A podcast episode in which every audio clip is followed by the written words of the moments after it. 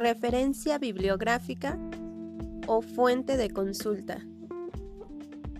Las referencias bibliográficas son la mención de las fuentes que se han utilizado para elaborar una investigación o un trabajo de consulta sobre algún tema específico. También le podemos llamar cita o nota bibliográfica. Dentro de las fuentes que consultamos para realizar las investigaciones o bien un apunte para estudio, se encuentran los libros, páginas de internet, diccionarios, periódicos, revistas o alguna otra publicación confiable. Es importante que las fuentes que consultemos sean confiables. La confiabilidad nos permitirá saber que la información que estamos consultando es real. Quiere decir que es verdad. No podemos mencionar lo que alguien dijo como un dicho o una frase popular porque puede o no ser cierta.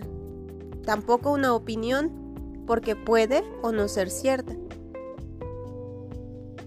Los libros, diccionarios o los artículos publicados en revistas llevan un proceso y una estructura que hace referencia a otros documentos que ya han sido previamente analizados antes de publicarse lo cual nos brinda mayor confiabilidad de la información.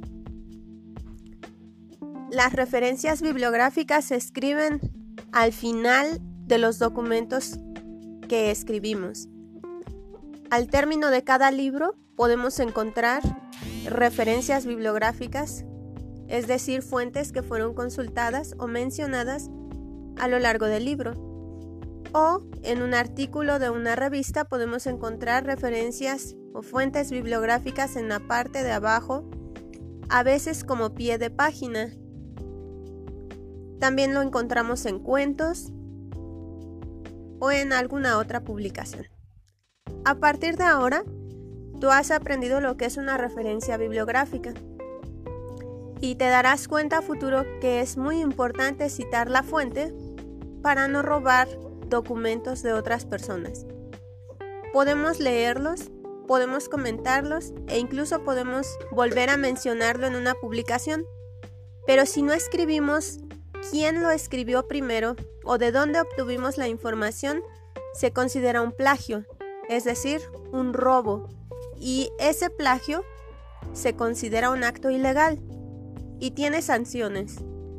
Cuando vayas a la universidad o quizás en preparatoria, será obligatorio que hagas referencias bibliográficas. Por eso quiero que empieces a practicar ahora. Al término de cada tarea, cuando sea de investigación o sea un apunte, tendrás que escribir referencia bibliográfica, dos puntos.